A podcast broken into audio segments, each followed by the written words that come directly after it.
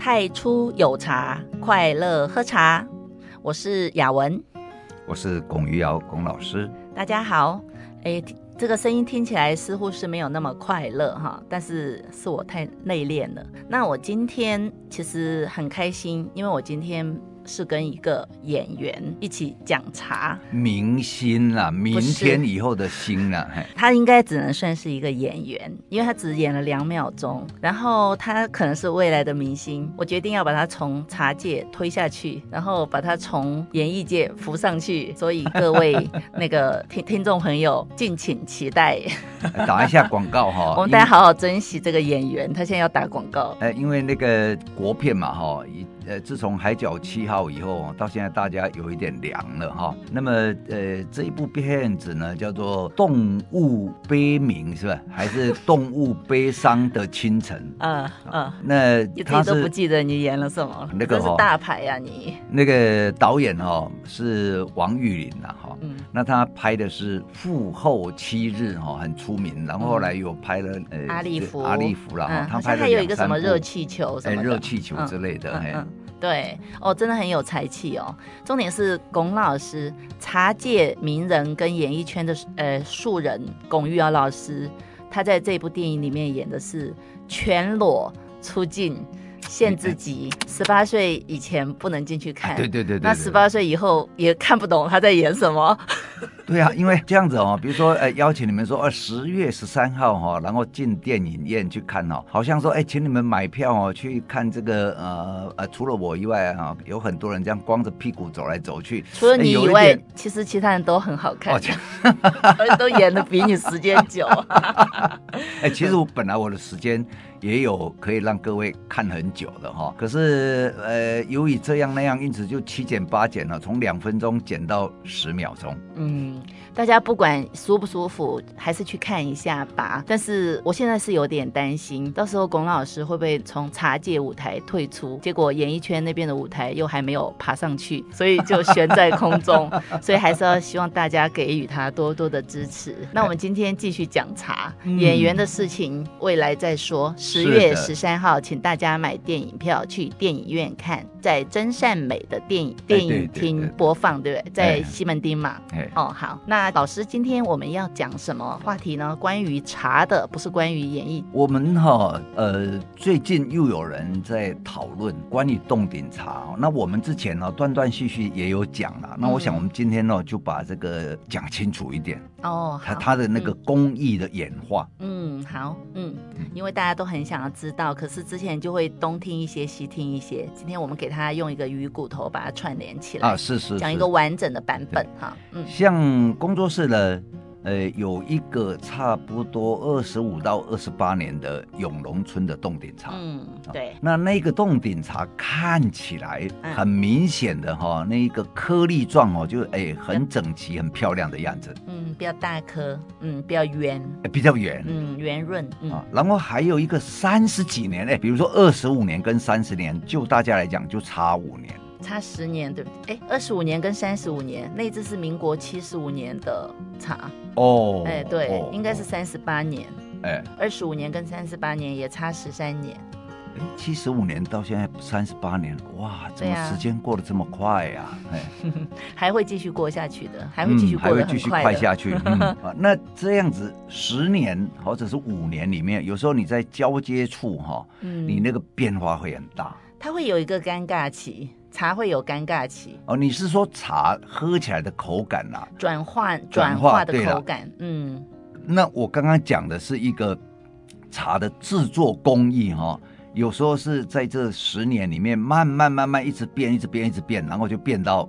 另外一种方向去，嗯，那么从外观上来看呢，这就我们把它分成说机器揉捻跟手工揉捻。嗯，外观哈啊，机器揉捻跟手工揉捻的外观有什么不同呢？机器揉捻呢，就是说它看起来哈，条索会很就是很球很圆啦。嗯，哎，嗯，很 Q 很整齐。对，那那个手工揉捻的哈，嗯，我一直都告诉你说那个叫做什么？你还记得吗？苏东坡的字蛤蟆体，哦，好像手压下去的，压的那种感觉。黑鸭 Q 嘛？你说的是黑鸭 Q，对，我说的是蛤蟆体。哦，哎，对对，你是我是文学的，你是民间的。啊，是，嗯，那那个黑鸭 Q 跟这个机器的啊，嗯，那么在时间上来讲哦，是这样子，差不多呃，台湾第一台微型的揉捻机。嗯，是他在一九八零哈，哎也就民国呃一九八零是民国六十九年是吧？哎，对对对对，哎、嗯，减一九一一嘛哈。对，民国六十九年呢，台东分厂就是茶改厂，还有各个各个分厂嘛，有台东分厂啊、鱼池分厂啊、这个文山分厂啊哈。嗯，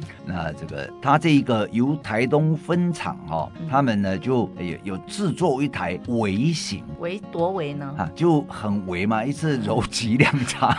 真的吗？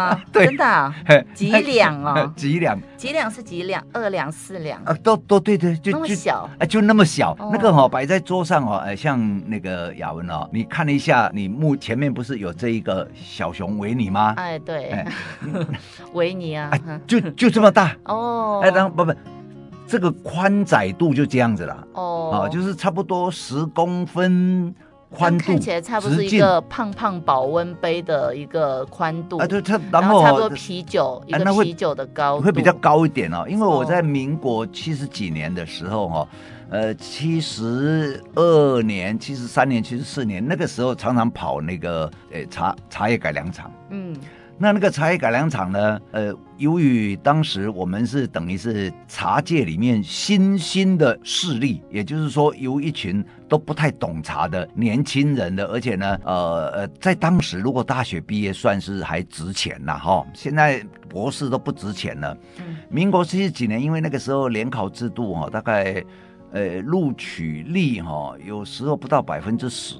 嗯，呃，所以竞争很激烈，所以当时呢，读读完大学以后，算是，呃，算呃知识分子啊。嗯，那由一群知识分子呢投入茶的行业，那而且是一群这样子的人，一大群，就是也就是茶艺业的开始。嗯，那这个在茶改厂这一边呢，他们发现说，由于茶艺业的这一些年轻人投入。然后呢，大家不懂茶，可是呢，在文化创意行销方面呢，却是过去了。不管是这个茶改厂的公务员，或者是茶农，和茶农一般来讲的话，你小学毕业也没有关系嘛，只要你可以把茶做好。嗯，那么这一个在政府哈由外销要转内销的过程里面呢，他们努努力了差不多呃五年左右呢。终于让我们台湾每年每人对茶叶的消费额由年平均这一个呃两百五十克变成五百克。诶，你说揉捻机？诶，不，我说茶叶的消费额啦。哦，那那那个那个消费额好像增加了一倍，哇，政府就很高兴。但是茶艺界的人投入这个市场有两年里面。就让这个五百公克的呃每人每年的喝茶量变成一公斤，这样算是茶艺界对茶叶界的贡献的贡献。嗯，于是茶该厂那个吴振铎的厂长呢，嗯、他就发现说这一群人都不懂茶。哪群啊？就是搞茶艺的这一群人。好，不懂茶。哎，但是在文化创意上，很懂买茶，很会买茶。文化创意，他开茶艺馆嘛，然后让大家呢来茶艺馆消费嘛，然后回去的时候再买一点茶回去嘛。嗯。然后在家里呢，学着茶艺馆那样子，这个什么左三圈右三圈，在那里泡茶嘛。嗯。所以呢，使得这个茶叶的销量哦，就提升了又一倍了。哦。那那怎么办？吴教授呢就跳下来。嗯，把这一群年轻人带到茶叶改良厂去。哪一群？就是茶艺界这一群，哎，这一群这个知识分子，然后对茶都不懂的，胡搞乱搞的。对，龚演员讲的落落等，我一直出戏，对不起啊，没有专心。那那去那里呢？我们呢就要，因为我们没有去茶山嘛，嗯，然后呢，茶叶改良厂就有一整套迷你的哦。非常迷你的制茶机哦，就是他们卖完茶之后，他们开始想要卖机器给这些人。哎，没有啊，他那一套机器是一般来讲就摆在那里让你看啊，比如说炒茶一次炒三两哦，迷你的，哎，迷你的哈，哎，有趣哎，哎，那你你上茶山去看一下，那个都很大，有没有？一次炒个这个十几二十斤的，那一次炒三两。哎，那那些东西现在买得到吗？我还蛮想买一套回来玩。哇，那个是。茶叶改良厂哦，耗费重金请那个 诶机器厂哦，做那个很小的。哦，啊，那做出来像做一套哈，然后再教学用。嗯，比如说我们去，然后就就讲说啊，这一个呢就是揉捻机啊，然后这一个是这个。呃，团揉机，这个是炒青鸡，嗯，啊，那呃，这个是呃甲种鸡，呃甲种鸡那时候还没有，那个时候都是枪枪那个，就后来不知道称为乙种鸡还是什么鸡哈、哦，就用手拉的，那甲种是自己自动跑的那一种还没，那这一个呢，茶改厂当时也是在做这一个呃茶叶哈。的制作技术怎么样会可以让茶变得更好的研究？嗯，然后你说这样子呢，总要从小量去做研究嘛。嗯，你茶改厂本身他们有茶园，然后就这个品种采一采，那个品种采一采，那 A 品种跟 B 品种不一样，然后呢用同样的工序。做出来的品质会怎么样？或者是说，诶，A 品种用什么工序，B B 品种用什么工序做出来，它的品质会比较好？他们都要经过这样观察实验，然后去制作。嗯，那制作呢，一次就做个三五两茶就可以了嘛。嗯，好、哦，那所以要用那么小台的机器。那个哦，那个揉捻机大概我巴掌大了，嗯、就就我的我的手掌这么大，嗯、然后它也在那里揉这样子。微型世界啊、欸，真的是微型，嗯、而且都还可以用，而且转起来跟大型的一模一样。那做出来的茶品质好如何？好喝吗？哎、欸，那个茶 基本上我们都没喝到，哦、但是呢，呃，在做的时候我们是有看，就是通过那个小型的机器那种做法，让大家了解一个概念。哎、欸，对对对，对，对，如何形成这样这些？哎、欸，还有。厂里面他们这样子自己做实验，然后就把实实验的心得哈，然后把茶农叫来茶改厂。那时候茶改厂哦有那个类似呃阿兵哥的那个大通铺哦，男生住一间，女生住一间，一大间这样子。然后在那里呢，呃住个三天两夜，或者是住个一个礼拜哈。如果是那一种茶农，对茶农哦，由农会推荐来的。所以像有什么于班长有没有？嗯，哎，那个什么班长什么班长，他们就是都会到这种，就是茶产业这种的班长，对对，他们来带。一群人，他们来那个，呃、欸，他们一群人去茶改厂受训，哦，然后一群人里面要选一个班长，哦，哎、所以哈，就比如说啊，你负责日常事务嘛，嗯，负责传达，哎，传达啦，哎，然后你正手贴好什么要敬礼什么那个，嗯、当时还很有礼貌哈，老师来上课都要起立，然后敬礼啊，嗯、然后还老师好，哎，老师早，然后同学还要。这个老师要哎，各位同学好，当时都叫同学哈。所以茶农来学了一段时间，各个出去就变文化人了。哎，他们回去把学到的技术带回这个、嗯、呃故乡里面，村庄各个各个村庄，对，对对，然后再去分享交流。哎，对对，教学。哦，那那个时候，民国七十几年，这一个是很流行的，都把它。这个呃，从六十四年到民国七十五年这一段时间哦，常常在办这个培训班呐、啊。嗯。啊、哦，这个茶农培训班，那一般的消费者还不能去。嗯。那茶农才茶农才能去。嗯。然后茶艺界这一群人也不是茶农。嗯。啊，也不像茶商。对。可是由于我们刚刚前面铺排有讲的，就是说茶艺界的人呢，呃，由于是知识分子。分子投入农业产业，嗯，哦，那么知识分子就把他叫来受训，两三天他们懂得就很快，而且不，嗯、我们不必实际操作，哦，只要懂概念，懂概念，懂理论，嗯，啊、哦，那这样子，哎，就。就算可以了，嗯，那么我们就我就有看到这一些微型机器哦。你当时是就是那样的知识分子，哎哎哎，知识分子了，对，去那个嘛哈，去学这个呃，只是学那时候你就学概念的时候，对对对，看到这些微型机。那话说回来，这些机器到底是谁发明的呢？嗯，是哪一个人？不知道哎，这个哈机器的发明没有没有一个人说是什么人发明的哦。共同研发出来的。就总之，我们看到，然后呃，在文献上也没有记录哈，说这一些制茶机哈是谁发明？因为它有的是从日据时代用木用木头的换成铁的这这一种，或者是呃马达怎么样转？可是以前不是最早期？哎，老师你说哪一年是手工揉捻？那个哈，嗯，揉捻大概就是说。它是民国七十五年以前哈，或者民国八十年以前啊，这样子来讲，民国八十一年到民国七十五年这五年里面呢，手工揉捻跟机器揉捻哦都有，嗯哦，然后到后来哈就几乎没有手工揉捻了。哦，就是以前刚开始手有手工揉捻的时，最早就有那个，诶，很阳春的揉捻机，你说木头做的嘛？然后来结合手工揉捻，那那个哈，哎，那个揉捻也叫揉捻机，那个主要是把那个茶叶揉破，揉破又经过布球团揉。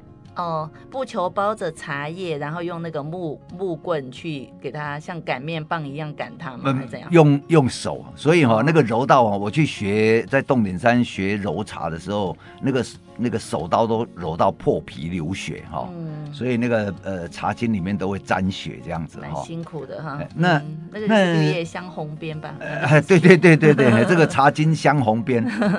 嗯，那么那么这一个情况呢，也就是说。我刚才讲这一九八零哦，就呃台东哈、哦，台东就有一个呃微型的哈、哦，我们讲半天就在讲那个微型。嗯、台东哎，台东分厂有微型，然后把它放大放大放大，哦、然后再呃放到有的人就会买嘛，那个茶农哦，就会买，哎会买，茶农有赚到钱就可以买，然后。嗯买了以后呢，可能你买了，然后哎，以后你不必用手揉的那么辛苦，你用机器一次揉，而且一粒哈揉起来哇，二十斤、十斤、二十斤这样揉。那以前如果手工呢，有时候是半斤，像木栅还揉到四两，嗯，那个一小球这样子哈，那嗯，那个会很累，太慢，太慢。然后呢，这一个啊。这个大机器我们都叫做拱囊了，一次是二十斤哈，十斤差不多十斤了，哦，一次揉十斤，嗯，呃，这样子效率就提升，就就提升，商业价值就那个创造动作快嘛，多一些了。那这个呢，时间我我在揉捻这一部分的时间跟各位讲一下啊、哦，像动点揉这个布球的哈、哦。这个是到一九四一年的时候开始哈，就有了哦。一九四一年，对对，民国三十年就有，也就是日日治时代、日本时代就有了哈。嗯，那就由这一个呃王太友去教啊，然后洞顶就会揉了。都是手揉吗？我有看到照片，他是用脚哎，哎，用手用脚都可以哎。哦，就是布球包着，然后用脚在上面踩。哎，不是踩。他那个是坐在那个医疗哦，坐在医疗哈，然后那个手这样一拉，然后脚一推哈，然后哦，那那个哈，就是有一个动作，对，嗯嗯，手脚并用，手脚并用，手脚并用，嘿，就是总之它的目的就是要把茶里面多余的水分给它碾出来。诶，一边揉，然后里面的呃水分哦，那个杀青完以后，水分已经诶。已经开始在降低了啦，嗯，那里面的果胶质啦、水分啊，什么都会被挤出来了，嗯，那挤出来以后揉起来，然后还要这个目的是在整形，嗯，就是本来哈、哦、文山包种那种叫自然型嘛，哎，条索状，哎，然后呢条索状的哦，你给它加热。嗯，加热它就会变软，变软，变软，你就用布把它包起来。嗯，啊，布包起来以后呢，用手用脚这样子去搓啊，去揉啊，哎，不是直接揉在茶叶上面，外面有一层布哈，哎，各位听众，大家听好哈，嗯，有有一层布，然后布哈把它揉到一颗像球一样，那个一球一球的，有没有？工作室也有那个一球一球的嘛？对对，嗯，那那个球呢，你就这样子给它不要解开，给它固定一下，放个这个呃一个小时、两个小时、三个小时，然后让它。它就会固定，然后再把它打开，打开以后要把它分解、分解、分解，然后再给它烘，给它这个这个烘热，然后再包起来，再揉。哦，烘热、烘软，然后再揉再揉，这样子的话，哦，反复要几次呢？呃，洞顶那一边哦，反复几次我现在忘了，但是木栅这里我很清楚，是木栅这里要揉到三十六次。哦，就是诶，揉完打开弄松，然后再再包起来。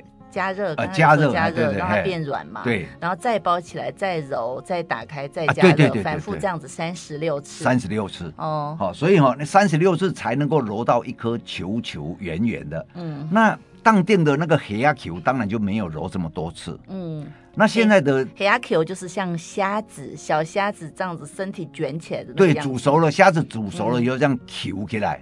我以为是老茶松掉以后才变那样子。那当时柔软就是那个样子啊，好、嗯，然后老茶呢会松，有有的哈，有的更松，松到又恢复像文山宝种那个样子。嗯嗯。哦，你你知道吗？有一个民国六十九年那个就是，哎，呃，工作室有一个民国六十九年。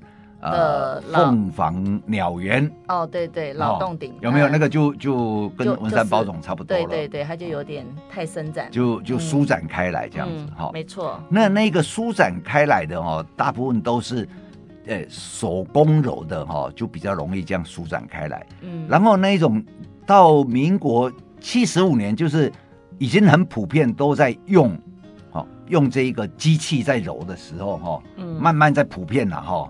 那个有的人还是很坚持是要用手工揉啦，嗯，那有的就是说啊，反正我随便做做哈，啊，就人家都会买了，哎，嗯、对，我又不是在做精品，我这个、嗯、这个随便弄一下哦，人家就拿着大把钞票来给我花，我为什么要很认真？我告诉你，销售考量啦，嗯、那个那个茶农哦，就这样子变懒惰了。